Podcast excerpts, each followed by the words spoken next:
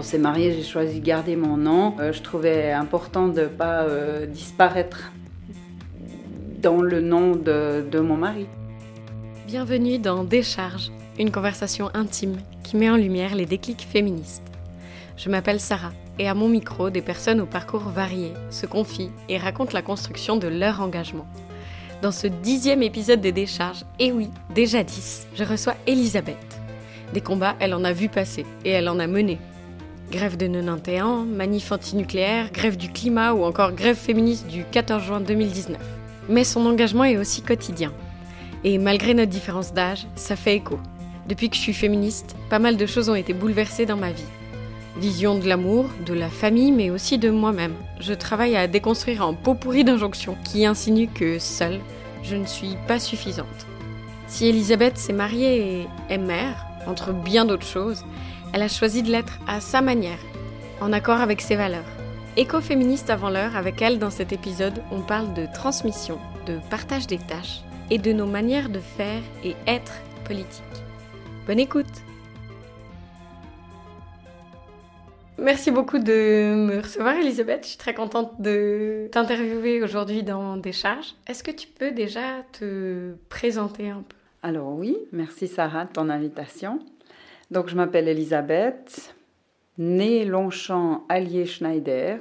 Donc je porte les deux noms, sans trait d'union entre les deux. Et je suis née ici à Fribourg euh, en 1963. Je viens d'avoir donc 56 ans.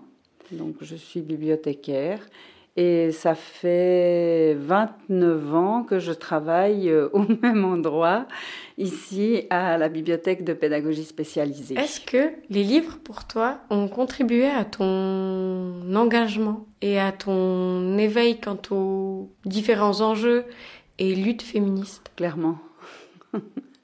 Clairement, parce que les livres, bah, ils font partie de ma vie depuis toujours. J'avais un grand-papa euh, bibliothécaire aussi. Ensuite, j'ai fréquenté vraiment pendant tout mon collège la bibliothèque de la ville de Fribourg. Et j'étais amie avec la bibliothécaire et euh, j'ai travaillé avec elle. Elle m'a engagée pour l'été, euh, elle me confiait des petites tâches et j'ai vu et lu une multitude de livres. Et clairement sur le tas, il y en a plein qui ont contribué à, à qui je suis.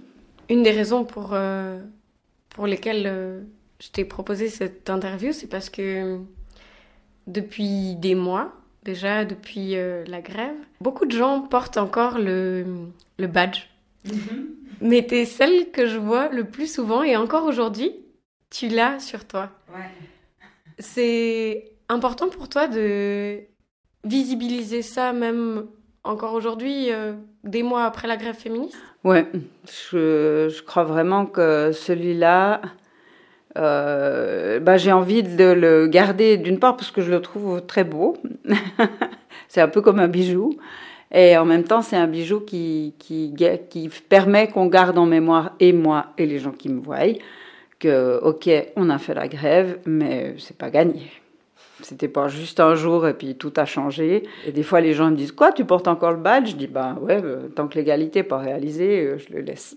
Alors, je sais pas si je tiendrai jusque-là. Mais j'en ai porté beaucoup des badges dans ma vie. J'ai eu le badge antinucléaire, j'ai eu le, bah, je sais plus, tout plein de badges. Mais vraiment, celui-là, c'est celui qui dure le plus longtemps. C'est vrai? Ouais. Mais je suis pas la seule. Hein. Moi, je vois plein de, plein de femmes, plein de filles qui ont encore euh, sur leur sac. Euh, Mais c'est plus simple de garder sur quelque chose euh, que sur soi? Moi, je l'ai sur mon sac. Toi, ça veut dire qu'à chaque fois, tu penses quand même à, à le changer de place. Mhm. Et, et, que c'est un geste conscient, tu vois. C'est vrai, ouais. comme mes boucles d'oreilles ou mes colliers. Ouais. Comme tu dis, c'est le bijou protecteur tant que, tant que ça sera pas là, quoi. Ouais. T'as bien raison. Et j'ai dit que c'était une des raisons pour lesquelles j'avais envie de t'interviewer, mais de loin pas que ça. Et, et je sais aussi que c'est quelque chose d'important. J'avais même vu un, article, euh, sauf erreur, avec euh, aussi ta maman et ta fille, une de tes filles, mm-hmm. qui était parue euh, dans La Liberté, et où justement, il y avait ce lien un peu intergénérationnel qui était fait autour des luttes féministes. C'était important pour toi de montrer ça aussi? Que c'était quelque chose qui se perdure en fait? L'idée partait pas de nous, c'est euh, je crois le collectif de la grève euh, contacté par la Liberté qui avait eu cette idée de faire un truc euh, intergénérationnel et n'ayant trouvé personne, bah, elles sont arrivées chez nous parce que Emma, elle était engagée aussi là dans le, dans le collectif. Moi, j'étais allée à une de réunions. Et euh, il y a encore euh, la génération dessus. En fait, c'est pas ma maman, c'est la maman de mon mari. C'est ma belle maman. C'était intéressant euh, la discussion, l'interview, parce que ma belle maman, elle est, elle est pas militante, mais elle a quand même eu une vie. De, de, femme travailleuse. Elle n'était pas cantonnée à la maison. Alors, ma maman, elle avait aussi un peu travaillé, mais de façon moins visible, moins, euh, moins visible que ma belle-maman. Ma maman, avait travaillé pas mal avant de se marier, après un peu avec mon papa qui était cordonnier, et puis ensuite elle a fait euh, du travail à domicile, puis des, nettoyages à l'état de Fribourg. La maman de Claude, elle a eu une position beaucoup plus visible, elle était vendeuse à Manor, et puis après les dernières années de sa vie professionnelle, elle a tenu euh, une teinturerie elle a été plus euh, visiblement travailleuse que ma maman.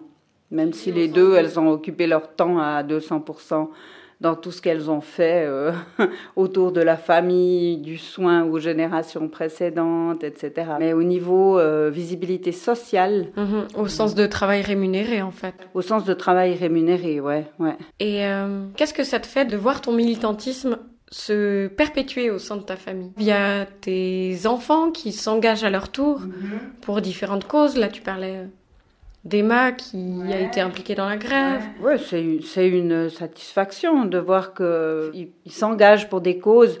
Évidemment, c'est des causes qui, qui, sont proches des miennes.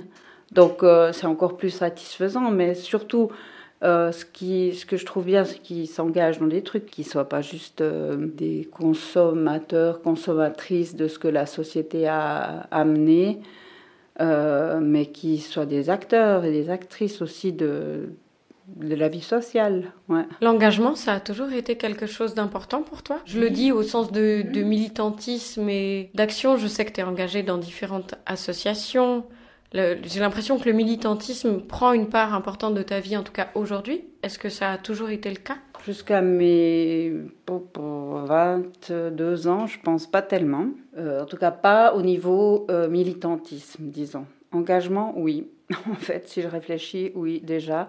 Puisque dans ma classe, j'étais un peu une des leaders de la classe.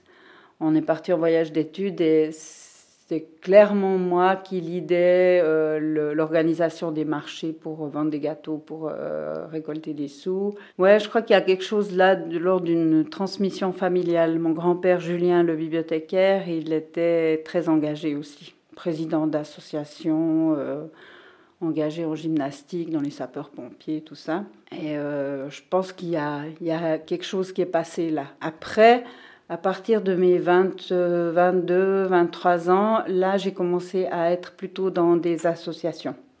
J'ai commencé par entrer au comité du VVF Fribourg, euh, puis après, ça s'est enchaîné sur plusieurs autres euh, engagements associatifs. À travers cet engagement dans, dans le VVF, j'étais amenée justement à faire ma première, je pense que là, c'était ma première manif à Berne, c'était euh, contre le nucléaire. Ça, ça devait être en 88, 89. Euh, il y avait une votation trois fois oui, sortir du nucléaire. Et puis euh, là, j'avais euh, pas mal milité, là. Coller des affiches, distribuer les badges déjà, des choses comme ça. et le féminisme, c'est arrivé comment dans ta vie? Ou du moins, la conscience et ton envie de t'engager pour les, les différentes luttes et causes féministes? Ben, j'ai réfléchi à ça. Et puis, je dois dire que je sais pas très, très, très bien. Je me souviens de grands énervements adolescentes par rapport à mon père qui en fichait pas une à la maison. Je me souviens d'avoir écrit un texte euh, où je disais qu'une fois assis à table, il devenait cul et manchot. Et après, je pense qu'il y a dû y avoir des rencontres dans les lectures. Je, pense que là, il y a dû y avoir des, choses qui se, sont, euh, qui se sont éveillées. Probablement les discussions avec les, les, copines au niveau du collège. Puis après, alors, je sais que j'ai plongé un peu plus dans des lectures sur euh, l'égalité homme-femme et tout ça euh, par rapport au couple. Euh, quand j'ai commencé à, à, vivre avec euh, Claude. Euh, Donc ton mari, hein, je précise pour les gens. Oui, oui, qui est devenu mon mari il y a 30 ans.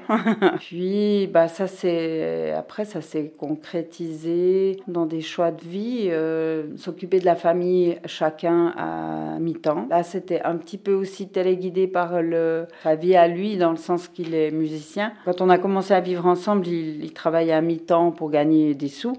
Et puis euh, le reste du mi-temps, il faisait de la musique. Et très égoïstement, je me suis dit, si je veux qu'il ait un peu de temps pour moi, euh, il faut pas qu'il perde du temps à gagner des sous. Et moi, j'avais euh, euh, fini ma formation de bibliothécaire et j'étais engagée à, la bibliothèque cantonale, donc pour un travail à plein temps.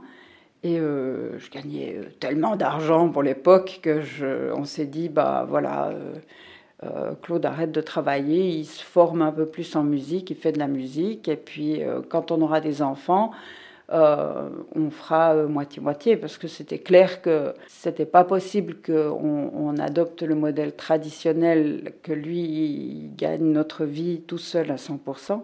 Et puis euh, moi, j'aime passionnément mon métier, donc euh, on s'est dit bah le mieux c'est 50-50. Chacun peut s'épanouir, chacun peut tisser des liens avec les enfants, s'occuper euh, de la maison, du ménage. Et non, c'était vraiment, on recommencerait tous les deux absolument comme ça, exactement de la même façon. Alors j'ai différentes questions liées à justement le fait de ne pas suivre un schéma traditionnelle, quand bien même c'était une, une, relation euh, hétérosexuelle euh, liée au mariage, à des institutions traditionnelles et autres. Mais ça me fait me poser des questions par rapport euh, à l'éducation. Mhm. Parce que là, tu parles de la gestion du ménage, mhm. euh, de la gestion de l'éducation, mais est-ce que ça a transparu aussi dans les valeurs, du coup? Le fait de ne pas suivre ce schéma, est-ce que ça changeait des choses même dans l'éducation que vous avez pu donner à vos à vos enfants? Je pense que implicitement oui, parce qu'en choisissant déjà un de travailler chacun à 50%, pour nous c'était un peu une garantie, en, choisissant d'avoir quatre enfants et de travailler comme ça, c'était une garantie qu'on arriverait peut-être mieux à être euh, moins consumériste. À, euh, pas remplacer euh, le temps par de l'argent et des objets auprès des enfants. Donc, euh, bon, on a moyennement réussi dans la mesure où en Suisse, on est quand même très aisé, quoi. Et puis, on avait euh, quand même des, parents, grands, enfin, pour les enfants des grands-parents, qui, étaient quand même assez généreux au niveau des cadeaux et tout ça. Mais euh, je crois quand même qu'il y a des choses qui, sont passées. Puis dans les valeurs, je crois que bah, juste le, le, plaisir, le plaisir d'être avec, avec les enfants, puis le plaisir d'aller au travail. Euh, on n'en a pas eu vraiment conscience, mais euh, notre troisième enfant, qui est notre deuxième fille, Zélie, euh, nous a dit, je crois il y a à peu près deux ans, qu'elle se rendait compte, maintenant qu'elle était à l'université, qu'elle discutait avec d'autres jeunes adultes de, leur, leur, vie, de leur rapport avec leurs parents et tout ça, puis qu'elle elle a son amoureux avec qui elle discute aussi des parents et tout ça, euh, qu'on lui avait donné une image euh, du travail, de la vie euh, trop facile. Que, mm, enfin, on lui a pas, on lui a donné l'image que c'était vraiment très facile. Parce que vous aviez choisi en fait de faire peut-être en sacrifice de confort matériel, mais au bénéfice de, comme tu disais avant, plus de temps pour votre famille et autres Plus de temps et puis, et puis du, du, du plaisir à aller au travail. je ne vous ai jamais entendu vous plaindre du travail. Il disait, mais c'est vraiment pas pour tout le monde pareil. et elle, elle avait grandi avec cette impression que c'était comme ça pour tout le monde. Si seulement. si seulement le travail rémunéré était ça. On tombait un peu des parce qu'on n'avait pas eu l'impression, enfin, c'était pas voulu, c'était juste comme ça, ouais. Cet avantage du 50-50, ça, ça, contribue beaucoup à ça, parce que quand on vit un moment difficile dans la journée avec les enfants, quand euh, il y a tout à faire en même temps, puis qu'ils sont fatigués, ça pleure, ça se bagarre et tout, oh, ben on se dit, bon voilà, dans quelques heures, euh, soit je les confie à, à l'autre et puis je vais au travail, soit je les couche et le lendemain je vais au travail. Enfin, il y avait mm. toujours euh, cette perspective que ça allait changer vite.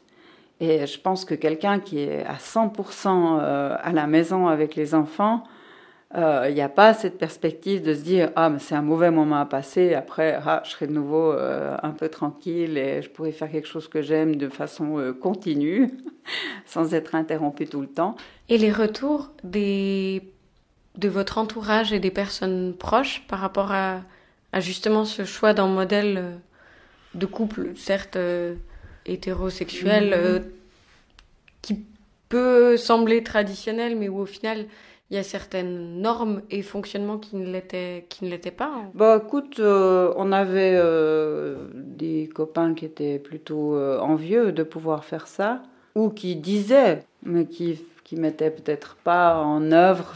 Enfin voilà, c'est un peu toujours difficile à dire pour les autres, mais en tout cas, plutôt des retours positifs. Euh, moi, j'ai beaucoup de copines qui me disaient Ah, mais t'as de la chance, tu dois pas faire à manger deux fois par jour. Parce que, bah voilà, midi, c'était Claude qui faisait à manger. Je pense que c'était plus. Claude a raconté plusieurs fois des, épisodes euh, plus difficiles pour lui, ou quoi que ça le faisait plutôt rire, mais de réaction. Euh, parce qu'il était euh, bah, en ville seul avec les quatre enfants, il faisait le marché ou bien il allait à la place de jeu, il faisait des courses. Et il a eu deux, trois fois des, des interventions un peu comme ça, genre une, fois, une dame qui s'est permis de retourner le bébé dans la poussette parce qu'elle trouvait qu'il était, qu'il devait pas être à plat ventre, mais sur le dos. Et euh, je sais pas si cette femme-là se serait permis de le faire avec une autre femme. Mais sinon, je crois pas qu'il y a eu d'autres. Euh, parce que je me dis justement, c'est pas forcément habituel comme schéma, tu vois. Ah non, c'était pas du tout habituel à l'époque, pas du tout. Bien, on n'a pas vu. on s'en est pas occupé, on n'a pas fait attention à ça, je sais pas. Mais on a, en tout cas, on n'a pas, on n'a pas souffert. vous avez pas trop l'air, ça va. Et si ça fait 30 ans que vous êtes mariés, c'est que vous êtes content. Ça va bien, ouais. Mais du coup, est-ce que tu penses que ça, justement, le fait de construire une famille, ça a changé, toi, ton rapport à justement peut-être des, des normes qu'on te prédisait en tant que qu'Elisabeth, euh, qui avait grandi en tant que petite fille, etc. Ça te demandait de redéfinir ce que, qui tu voulais être, non seulement en tant que femme, en tant que mère, mais aussi juste en tant que Elisabeth. Quoi. Je me dis, dans la construction d'une famille, j'ai l'impression que parfois il y a ça aussi, non seulement par le couple et par toutes ces interactions sociales, en fait, mm-hmm. où ça crée des relations avec autrui de maternité, euh, de relations amoureuses et autres. Et où je me dis, comment est-ce qu'on fait ça dans une société autant normée? Oui, je, théoriquement je vois, mais ça ne m'a pas posé de... Ou si tu ressentais des pressions? Je pas senti de pression, puis je me suis pas posé de questions non plus. C'était on y va comme on le sent. Sans me préoccuper de, de ce que pourraient dire les gens et tout ça. Quand on s'est marié, j'ai choisi de garder mon nom. Mon père, il a, il a rien dit de très spécial. J'ai pas entendu une remarque particulière. Et il aurait été malvenu parce que je gardais justement le nom que lui m'avait légué. Mais euh, je trouvais important de ne pas euh, disparaître dans le nom de, mon mari. Ça, j'ai trouvé que c'était euh, un changement de la loi euh, à l'époque qui était super. Voilà, c'est pour ça que j'aime bien me présenter avec mes deux noms toujours. Et puis quand on me demande, j'aime bien dire nom de naissance, nom d'alliance. Mais sinon, non, moi, j'ai... Bon, mon père, je lui ai reproché à l'adolescence d'être justement, comme je disais, un peu macho et tout ça.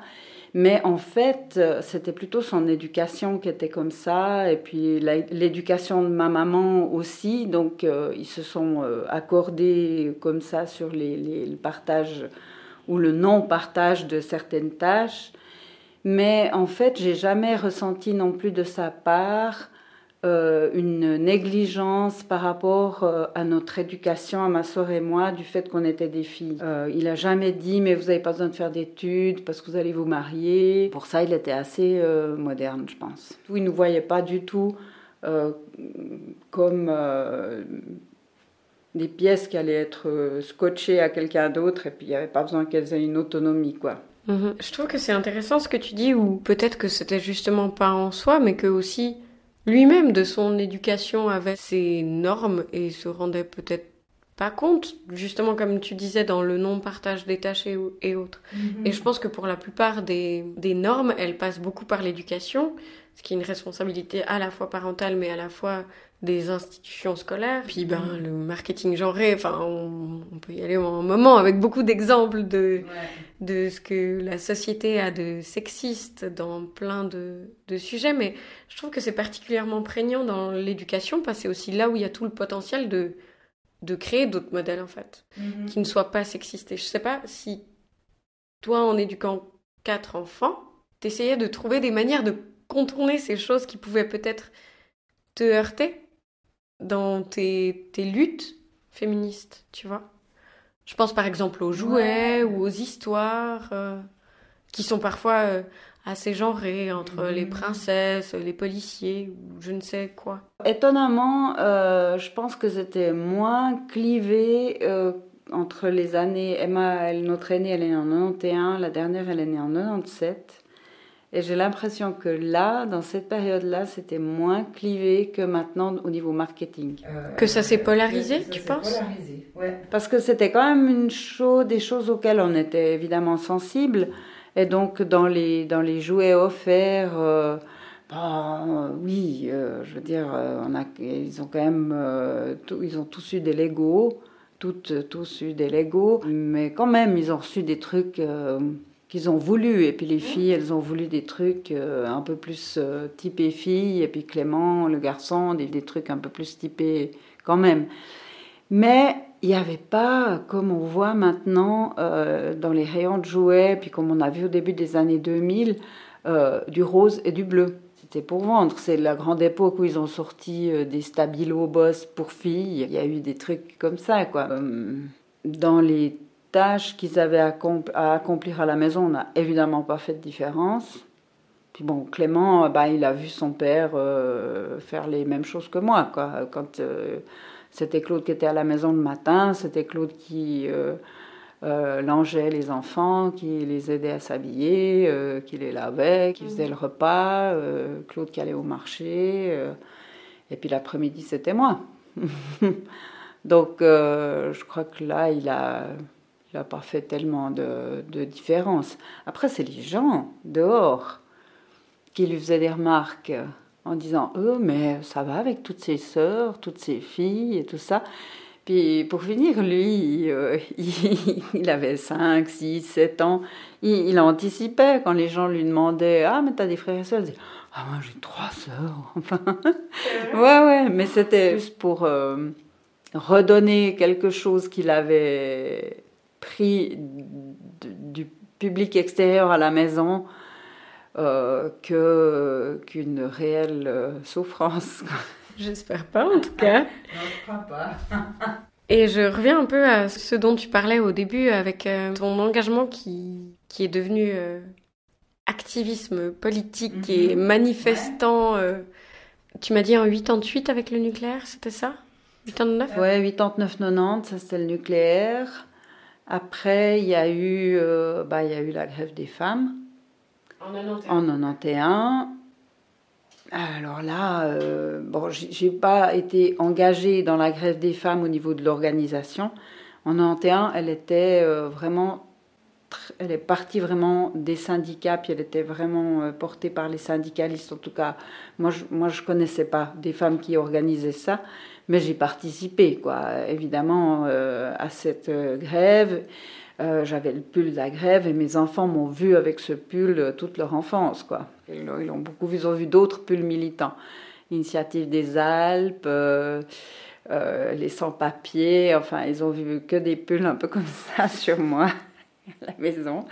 Bon, après une autre forme, je pense de, est-ce que c'était du militantisme, mais c'était aussi quelque chose qui allait avec ce, schéma qui sortait des, sentiers battus. Euh, c'était bah, la, gestion des grossesses et des accouchements. Ça, c'était aussi un truc où on était euh, en bordure. C'est-à-dire, est-ce que tu peux expliciter ça? En 86-87, il y a un bouquin qui était sorti euh, en, français, la traduction d'un livre d'une américaine, Sheila Kitzinger, et qui s'appelait Naissance à la maison. Et j'ai acheté ce livre avant même qu'on ait vraiment le projet euh, proche d'avoir des enfants. Et je l'ai dévoré. Et, pour moi, c'était clair que le jour où j'aurai des enfants, j'accoucherai à la maison. Et puis Claude, il était, quand ça a été d'actualité, il était partant. Et puis tout s'est bien mis en place. Il y a une sage-femme qui venait de se mettre à son compte et tout ça. Donc euh, on a tout mis en place pour ça.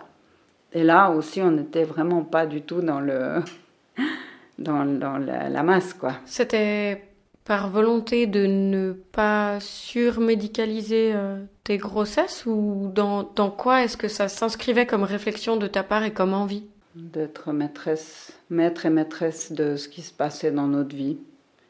Et, dans, corps, et dans, mon corps, et, dans notre vie, et dans, et dans nos projets. Et de ne pas dépendre de, d'autres personnes ou d'institutions ou de médicalisation pour des, euh, pour des choses évidentes de, la vie. Quoi. Ça avait déjà commencé par le choix de la planification familiale naturelle pour gérer notre fertilité. Donc on est sorti euh, du, de, l'ère euh, de la contraception. J'ai abandonné la pilule, j'ai jamais repris après. On a pu apprendre à, observer euh, les signes du cycle pour, pour gérer quand est-ce qu'on voulait des enfants, quand est-ce qu'on n'en voulait pas. Et puis après, c'était un enchaînement, quoi. Euh, l'accouchement à la maison, c'était une suite complètement logique de cette prise en main par nous-mêmes de nos choix, de, de notre destin. quoi. C'était ça que, que tu entendais avant par empowerment, c'est justement mhm. reconnecter peut-être avec cette part euh, naturelle euh, pour ce que ça veut dire de votre fertilité, de vos choix, etc. Oui, puis du fait qu'on peut gérer ça sans, euh, sans être au Moyen Âge, sans euh, en avoir un par année euh, pendant 20 ans. on, peut, on peut gérer ça, mais sans ni contrevenir à ce qui se passe dans le corps, ni polluer l'environnement, ni enrichir la pharmacie. ouais, et puis, et puis justement, accoucher à la maison, c'était aussi décider soi-même de comment on veut vivre ce moment-là, aussi, euh, j'avais vraiment l'impression qu'on mangeait très mal dans les hôpitaux. C'était aussi un des arguments. Je m'attendais pas du tout à ce que tu parles de nourriture. Mais ce que je trouve fou, c'est que tu vois, avant même les mouvements actuels de justement euh, réappropriation de, de, moyens naturels de contraception, ou du moins peut-être déshormonisation mm-hmm. de la contraception qui est en majeure partie encore gérée dans beaucoup de couples hétérosexuels par les femmes, mhm. ou du moins assumée par elles. Je trouve ça fou qu'avant même les applications, tu vois, de suivi du cycle, etc., tu t'y sois intéressé. Et je trouve que ça va assez de pair avec, euh, avec ce dont tu parles, avec euh, ce, l'importance de la nature mhm. et de l'écologie. Je sais pas si toi, c'est des choses que tu, que tu lis aussi, d'être connecté à ton corps comme tu peux l'être et engagé pour la nature en général. Clairement, ça va ensemble, quoi. Ça me paraît très, ça me paraît pas très cohérent d'être, de se dire euh, écologiste et, de, continuer à, polluer euh, de façon un peu, bah, je veux dire, à l'époque, on ne savait pas encore autant de choses qu'on sait maintenant sur les pollutions hormonales. Mais j'avais quand même l'impression que c'était aller contre quelque chose qui devrait se dérouler de façon euh, simple, mais naturel, quoi. Et euh, bah, l'engagement au VVF euh, a mené à ça aussi, à cette, prise de conscience-là. On a vraiment, euh, depuis qu'on a commencé à vivre en couple, on, a très peu mangé de viande. Donc euh, il y avait déjà aussi une prise de conscience à ce niveau-là. On est passé à l'homéopathie, à la naturo, donc très peu fréquenté la médecine standard. On a très très, très peu vacciné les enfants, pratiquement jamais pris d'antibiotiques. Enfin, il y avait tout un, c'est tout un système. Et puis, pour moi, l'écoféminisme, c'est un truc évident. Maintenant, ça porte un nom. Mais pour, pour, moi, sans y mettre de nom, c'était des choses qui allaient évidemment ensemble. Qui étaient déjà là dès lors que tu as commencé à t'intéresser à ces différentes thématiques? Qui étaient déjà là, oui, bien sûr. Il y avait déjà des tas de, de, gens qui parlaient de ça. Il y avait des, des revues spécialisées. Ouais, des choses que la, jeune génération de maintenant a oublié, enfin n'a pas su que ça existait, mais peut-être parce qu'on n'en a pas parlé ou parce que ça n'existait plus. Je t'avais parlé de ce journal euh, Femmes euh, femme Suisse, euh, Femmes en Suisse, puis qui maintenant euh, c'est plus qu'un site internet et je suis pas très sûre que c'est encore super actif. Mais par ce journal, j'ai découvert aussi plein de, de, sujets, plein de thèmes liés au féminisme euh, à, l'indépendance des femmes, à la place des femmes dans la société, au sexisme ordinaire, et, tout ça. Quoi. Ce que tu entends par sexisme ordinaire, c'est euh, que ce soit des, des, remarques qui peuvent être déplacées euh, dans le lieu de travail, dans la rue, etc. Oui, puis des trucs tout cons. J'ai un exemple assez clair, assez rigolo de ce qu'on peut appeler du sexisme ordinaire. C'est pas méchant, mais c'est con.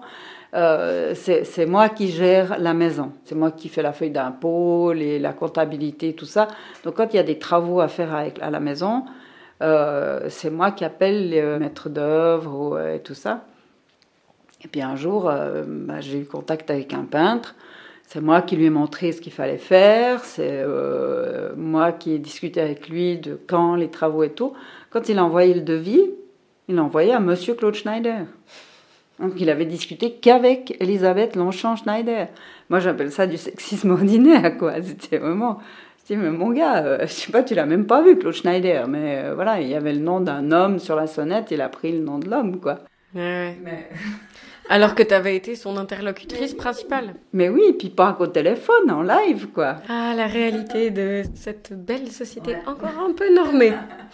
Mais on y arrive quand même. Il y a des changements Heureusement. Je trouvais intéressant ce que tu disais avec euh, cette euh, amnésie un peu, euh, dont, enfin, tu n'as pas utilisé ce terme-là, mais entre ce moment où, où il y a eu beaucoup de luttes, mhm. déjà féministes, où il y avait des informations qui circulaient et autres, et où maintenant d'autres termes ressortent sur des choses qui étaient en fait déjà discutées en 90. Ouais, ouais. Comment est-ce que tu le ressens ça? Bah comme quelque chose en fait qui est assez courant, je pense. Euh, dans le, c'est des histoires de changement de génération, de d'aller euh, et retour de balancier. C'est du devoir des, générations qui ont encore la mémoire de peut-être le, dire. Moi, je l'ai peut-être pas beaucoup dit. Bon, mes filles, elles ont vu le journal à la maison, mais je sais pas si on n'en a pas vraiment reparlé. Mais je me dis maintenant peut-être qu'on aurait dû faire plus. J'aurais dû en parler plus, mais voilà. Après, c'est toujours difficile de savoir qu'est-ce que les enfants y pompent vraiment de ce qui se passe, de ce qu'il y a. Je pense, dans les années 90, euh, j'avais des, des, des, amis euh, qui avaient peut-être 20, 30 ans de plus que moi, qui parlaient du retour de, de, de balancier. En, anglais, on avait ça, je crois, backlash. Et il y a eu ça. Il y a eu ça. Il y a eu euh, les suffragettes. Après, il y a eu d'autres luttes et puis retour de ouais, droit de vote. Si on regarde, par exemple, le, le film qui a eu euh, vraiment un grand succès, euh, L'Ordre divin, regarde-le, tu verras que tu seras étonné. Il y a des, il y a des, euh, des, des, passages euh, sur la prise en charge des femmes par elles-mêmes. Tu dis, mais ah, waouh, déjà dans les années 70, des choses qu'on n'a plus fait dans les années 90-2000 puis qu'on refait peut-être maintenant, en 2020, euh, qu'on a complètement oublié entre deux. Mais peut-être parce qu'on a cru que c'était acquis. Facile, ok, c'est bon, puis on n'en a plus parlé. Et puis en fait, euh, ça a doucement reglissé sous le tapis. Et puis là, euh, c'est remis au goût du jour. Donc, je trouve ça en fait pas très très étonnant. Par contre, je trouve super génial de voir cette jeune génération qui dépoussière, revitalise tout ça, ouais, et puis qui, qui qui fait remarquer euh, qu'il ne faut pas s'endormir euh, sur nos lauriers. quoi. Tu avais eu ce ressenti après la grève de 91 à laquelle tu avais participé donc? Mm-hmm.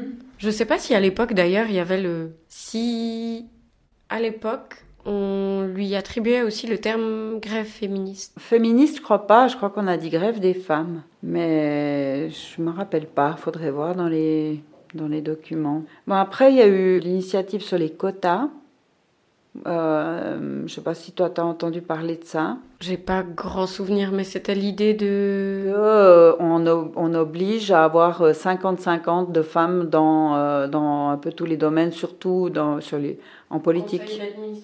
Oui, et puis, et puis en politique. Et puis en fait, elle a été balayée, cette initiative.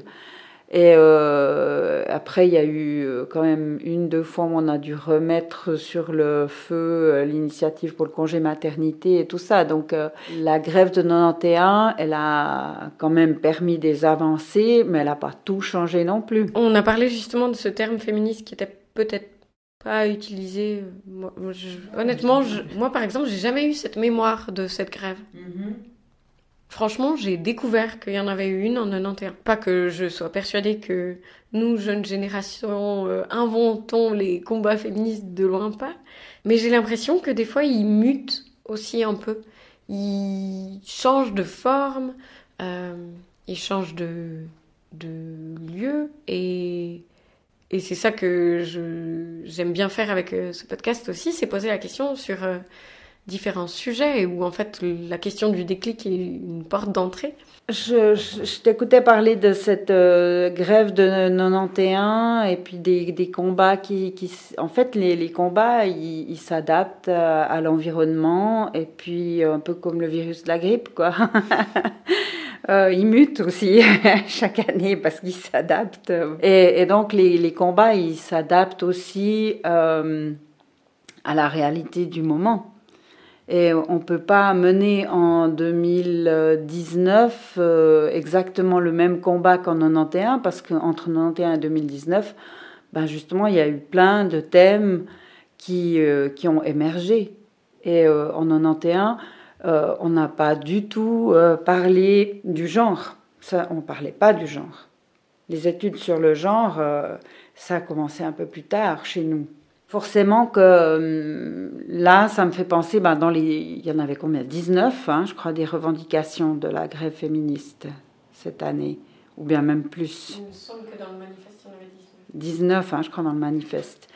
Et puis, il y a des femmes de mon âge qui, euh, qui ont dit, mais moi, je ne me reconnais pas dans cette grève parce qu'il euh, y a des revendications qui, euh, je trouve, qui vont trop loin par rapport au genre notamment. Bah, je trouvais que c'était un peu un prétexte pour ne pas participer, de dire euh, si je peux pas prendre tout, alors je prends rien. Et je trouvais que justement dans ces 19 revendications, euh, il y avait euh, la réalité de absolument tout le monde.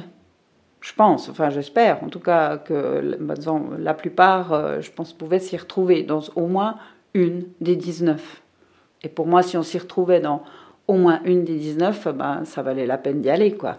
Et je sais aussi que tu soutiens non seulement euh, des actions euh, militantes euh, telles que la manifestation et autres, mais aussi des actions de désobéissance civile. Est-ce que tu, tu peux m'en parler un peu? J'ai découvert, il n'y a pas très très longtemps, bah, aussi parce que ça n'existe pas depuis très longtemps, le mouvement Extinction Rébellion, mais ça c'est par un de mes enfants. Donc j'ai découvert l'existence de ce mouvement comme ça.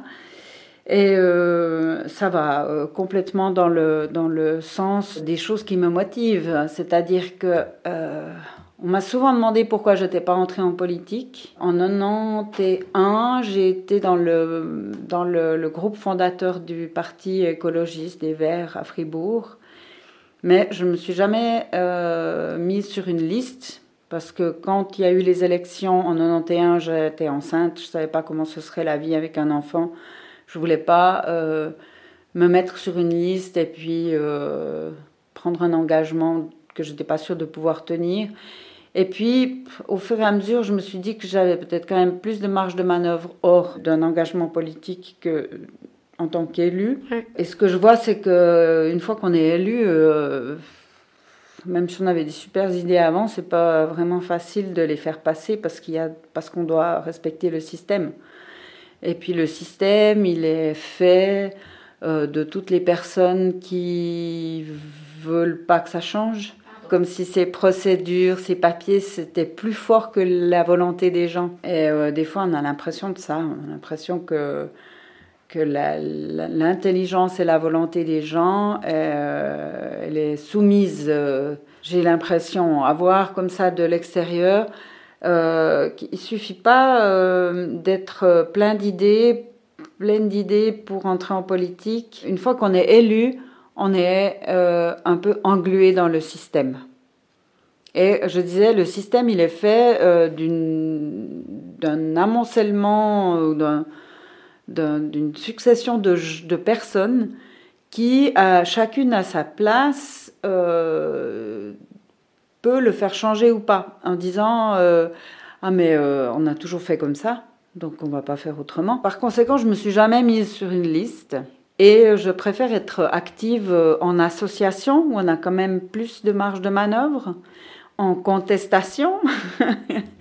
Et donc le mouvement Extinction Rébellion, pour moi, c'est un mouvement de pression qui peut euh, être, je le vois plus comme un, mouvement qui peut soutenir les politiques qui penseraient comme nous, et qui aurait euh, comme ça, avec ce, mouvement de foule qui vient de la cité, euh, un peu plus encore de légitimité à dire, écoutez, on a peut-être fait comme ça pendant 20 ans, mais on peut changer. On est quand même encore, nous, euh, humains, les maîtres d'un règlement. Un règlement, c'est quelque chose qui est au service d'un fonctionnement. S'il sert plus le fonctionnement, on le change voilà, moi j'aime bien euh, cette idée-là de masse consciente qui, qui est forte, quoi. Mhm. Et puis le, le, fait que Extinction Rébellion ait mis la non-violence euh, quand même dans ses principes euh, primaires, je, trouve que c'est vraiment super, quoi. Mhm. Et puis tu parlais justement de ce rapport aux institutions où tu es très politisé mais où c'est pas de cette manière institutionnelle en fait que tu as décidé de, de baser tes combats. Mm-hmm. Mais c'est basé dans tes choix quotidiens. Déjà rien que quand tu parlais avant de, de contraception, de gestion familiale, de d'engagement associatif. En fait, le politique, il, s'insinue partout. Oui, bah la, la politique au sens euh, euh, de la racine du mot, c'est la vie de la cité. Donc euh, oui, dans ce sens-là, ouais. Euh, mes, mes, choix sont, sont liés à, la vie de la cité, à ma vie dans la cité, puis à la, la, vie des gens dans la cité. Quoi. À un moment, je me suis posé la question, euh, quand j'ai vu le documentaire euh, Génie helvétique, Maïs im Bundeshaus. Maintenant, comme ça, pile, j'oublie son nom, je sais plus si c'est Goel, je sais plus, un, documentariste actuel suisse qui a fait un reportage sur justement la commission à Berne qui a euh, travaillé sur la loi sur le génie génétique. Donc on voit comment ces gens ensemble de différents partis. Ils ont travaillé sur cette loi qui ensuite a été votée au Parlement. Et puis là, je dois dire que ça m'a fait assez envie d'aller bosser sous la coupole. Mais avec aussi un truc hyper prétentieux euh, de, de, ma part, je pense, c'est que euh, c'est aussi, quand j'ai vu ce documentaire, c'est aussi un moment où j'ai découvert les principes de la gestion euh, de la dynamique participative. Et je me suis dit, oh bon sang, il y aurait tellement à faire là. De pouvoir euh, intégrer ça dans les, dans les réunions de travail, d'élaborer des projets euh, qui laissent personne sur le carreau en fait. De manière horizontale, tu dis? Mm-hmm. Où chacun peut avoir son mot à dire, et un rôle euh, avec une organisation un peu de, de, collectif en fait. Oui, complètement. Et puis où on fait appel à l'intelligence collective, où euh, quand quelqu'un n'est pas d'accord, c'est pas un empêcheur de tourner en rond, mais c'est quelqu'un qui a une amélioration à apporter. et on peut discuter, tenir compte, essayer d'arranger les choses pour voilà. Et ça, demande de prendre chacun des responsabilités, de prendre chacun la responsabilité de ce qu'on conteste ou ce pourquoi on n'est pas d'accord. Et c'est vraiment hyper passionnant, quoi. On explore ça dans le, dans le, groupe des, bibliothécaires de l'Université de Fribourg, dont je fais partie, qui s'appelle Constellation. Et on, s'est formé en plusieurs fois à ce, style de, de, gestion de groupe. Et je pense que c'est un truc qui est applicable à plein de domaines en général, mais qui apprend juste à laisser sa part à chacun et à pas penser que autrui va nous prendre en bout de gâteau ou autre, et avoir juste une manière de, de fonctionner commune et qui prend en compte les spécificités de chacun. Exactement, et puis ça je trouve que c'est absolument génial. On avait approché un tout petit peu ça euh, au début des années 96, 8, par là autour, un petit groupe à Fribourg. On avait euh, pendant, deux ans à peine, on a animé un petit groupe qui s'appelait Non-violence au quotidien puis on avait euh, organisé une formation justement, un, type de gestion comme ça, de gestion non violente et de dynamique. C'était vraiment les débuts de la dynamique participative. Puis j'ai retrouvé ça après. Et puis alors, surtout, j'ai découvert que les jeunes qui maintenant gèrent euh, les manifs du climat, Extinction Rébellion, euh, fonctionnent de cette façon. Et c'est trop génial, quoi. C'est clair et j'ai l'impression qu'au final, de continuer à s'intéresser à ces nouvelles formes politiques, ces nouvelles euh, émergences qui certes ne réinventent pas les luttes, parce que je pense que c'est les mêmes, parce que la société n'a pas ou peu changé euh, mhm. ces dernières dizaines d'années. Enfin, pas ou peu changé. Beaucoup changé, peut évoluer encore euh, vers moins de normes. Mhm. Et je pense que c'est que en explorant aussi différentes pistes qu'on peut aussi euh, ben, faire changer les choses à terme. Puis, euh, je pense qu'on a besoin, de, on a besoin de normes. Euh, moi, j'imagine que c'est un peu comme une, nécessité pour appréhender le monde qui nous entoure, mais que la suite de l'apprentissage, c'est d'apprendre que que ces normes ne sont qu'une façon de d'organiser et de comprendre les choses autour de nous et qu'elles sont pas la loi. J'ai l'impression que le problème c'est que c'est souvent montré euh, comme un point neutre pour l'instant. La norme euh, qu'elle soit blanche, hétérosexuelle, exactement. Bon, ça c'est peut-être aussi mon, travail de bibliothécaire. Hein. C'est-à-dire que en, bibliothéconomie, on organise les choses, on les classe, c'est obligatoire, sinon on trouve pas. Sinon, on est dans une masse comme ça informe de documents et puis personne trouve ce qu'il cherche. Ça, c'est aussi euh, un truc qui fait partie de moi. Je suis un être de classement. J'ai grandi comme ça. Euh, je pense que si j'aime ce métier, c'est que ça fait, euh, ça fait écho à quelque chose qui est en moi. J'aime euh, que les choses soient bien rangées, bien organisées, bien voilà. Mais je, je pense que c'est important de savoir que c'est une lecture ou ou des pistes pour trouver des choses dans notre dans nos connaissances et dans notre environnement. C'est des guides mais c'est voilà, c'est pas des, des, lois universelles. Et que les normes, elles changent avec, euh, avec l'évolution de la société. Et en restant ouverte à ces changements, c'est peut-être une manière de rester ouverte à différents classements. Oui, bah oui, bah oui. Ça, c'est pas toujours facile. Hein. c'est clair, mais souvent je me dis qu'on se juge beaucoup et que on est tous en train d'essayer de faire de notre mieux Enfin, je pense, ou du moins j'ai l'impression, que ça peut arriver à tout le monde de faire une remarque sexiste ou autre, et que pour moi, dès lors que il y a une prise de conscience derrière et une volonté de changer, mm-hmm. je suis prête à l'accepter. Mm-hmm.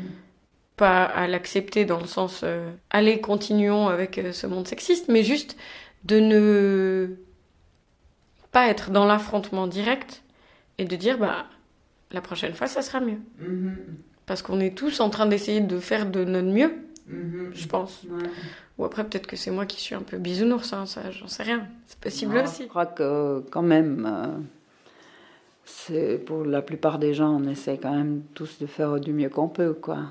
La dernière question, en général, je propose aux personnes que j'invite dans le podcast de partager une recommandation euh, qu'ils ou elles aiment, qu'elles aiment, euh, à propos de lutte et engagement féministe. Est-ce qu'il y a quelque chose en particulier euh, à laquelle tu penses? Là, comme ça, ce qui me vient, c'est un, film, un documentaire qui m'a vraiment, je pense, ouvert les yeux sur, sur l'écoféminisme même si je suis pas sûre que ce nom-là soit cité dans le documentaire. C'est le documentaire de Colin Serrault, euh, Solution locale pour désordre global. Je sais pas si tu l'as vu. Je l'ai pas vu, mais le terme, le, titre te dit quelque chose. Il est sorti il y a peut-être 5 à 10 ans déjà, c'est possible. Et ce documentaire de Colin Serrault, il montre bien que de la même façon qu'on traite la terre, on traite les femmes, qu'on a on traite les, on a traité les plus faibles. Euh, les personnes opprimées, du moins par les normes, etc. Exactement. Et je crois que si on arrivait à une, à une société qui puisse minimiser euh, l'oppression des minorités, on, vivrait quand même euh, beaucoup mieux. Et, et on doit surtout en être conscient euh, pour éviter de le reproduire à hyper grande échelle dans une société. Et je crois que là, c'est vraiment c'est le, capitalisme, c'est le, pire exemple de ça. Quoi. Et, et là, euh, on voit bien dans ce documentaire euh, de Colin Serrault euh, à la fois ce, ce, déroulement-là et puis à la fois euh, tout, tout, ce qu'on peut faire pour euh, qui, qui, contrebalance ça. ça donne de l'espoir aussi. Ouais, ouais, super, ouais. Moi, j'aurais comme conseil un podcast qui a été produit par le studio Nouvelle Écoute qui fait entre autres La Poudre, qui est assez connu. Et là, en l'occurrence, il, il lance une série de podcasts documentaires. Ça s'appelle Juste avant et c'est réalisé par Ovidie qui est une philosophe, autrice et ancienne travailleuse du sexe, mhm. et qui se questionne sur ce qu'elle transmet en tant que féministe à sa fille. Mhm. Sa fille qui a 14 ans et où elle, au travers de l'adolescence de sa fille, revit sa propre adolescence, avec ce que ça implique de, de violence qu'elle a pu subir ou autre. Et j'ai trouvé ça super intéressant parce qu'au final, c'est un angle d'attaque qui permet de parler de plein de sujets. Et c'était vraiment super euh, pour les personnes qui auraient 30 minutes euh, entre deux bus, euh, train ou mhm. autre, ou en faisant la cuisine. Et en tout cas, je te remercie beaucoup d'avoir accepté mon invitation. C'était super. Merci. Et je ne sais pas si tu as quelque chose à, à ajouter ou un message que tu aimerais faire passer. Peut-être Ouais, juste encore vraiment l'espoir que, que, que, quelque chose change, vraiment, qu'il y ait euh, toujours plus de, de respect des, des, différences. Et ouais, quelque chose qui fait écho quand même à une, une partie de moi aussi, c'est euh, mon engagement en Église. Je suis aussi engagée un petit peu dans l'Église catholique. Je suis lectrice euh, à la cathédrale Saint-Nicolas. C'est, je veux dire, l'Église est un milieu éminemment euh, sexiste. L'Église. Et, pour moi, moi, je reste là attachée à cet engagement parce que euh, pour moi, le, message du Christ, il est éminemment féministe, respectueux des minorités et des différences euh, et, et, hyper euh, socialiste. Et, et, je termine avec les deux mots qu'on dit toujours à Extinction Rébellion, c'est avec amour et rage. toujours l'amour et la rage. Merci beaucoup Elisabeth. Merci Sarah. Merci d'avoir écouté cet épisode. Il est diffusé en collaboration avec Décadré, qui travaille pour créer plus d'égalité dans les médias, la publicité et dans la langue en général. Tu peux retrouver leur travail sur décadré et moi, eh bien, j'espère que cette conversation t'a plu. N'hésite pas à me le faire savoir en commentant ou partageant ce contenu. C'est toujours cool pour moi d'avoir des retours. Et pour suivre mon travail, rejoins des charges sur les réseaux sociaux, Facebook, YouTube ou encore sur Instagram décharge-en-bas doc. Encore merci et à très bientôt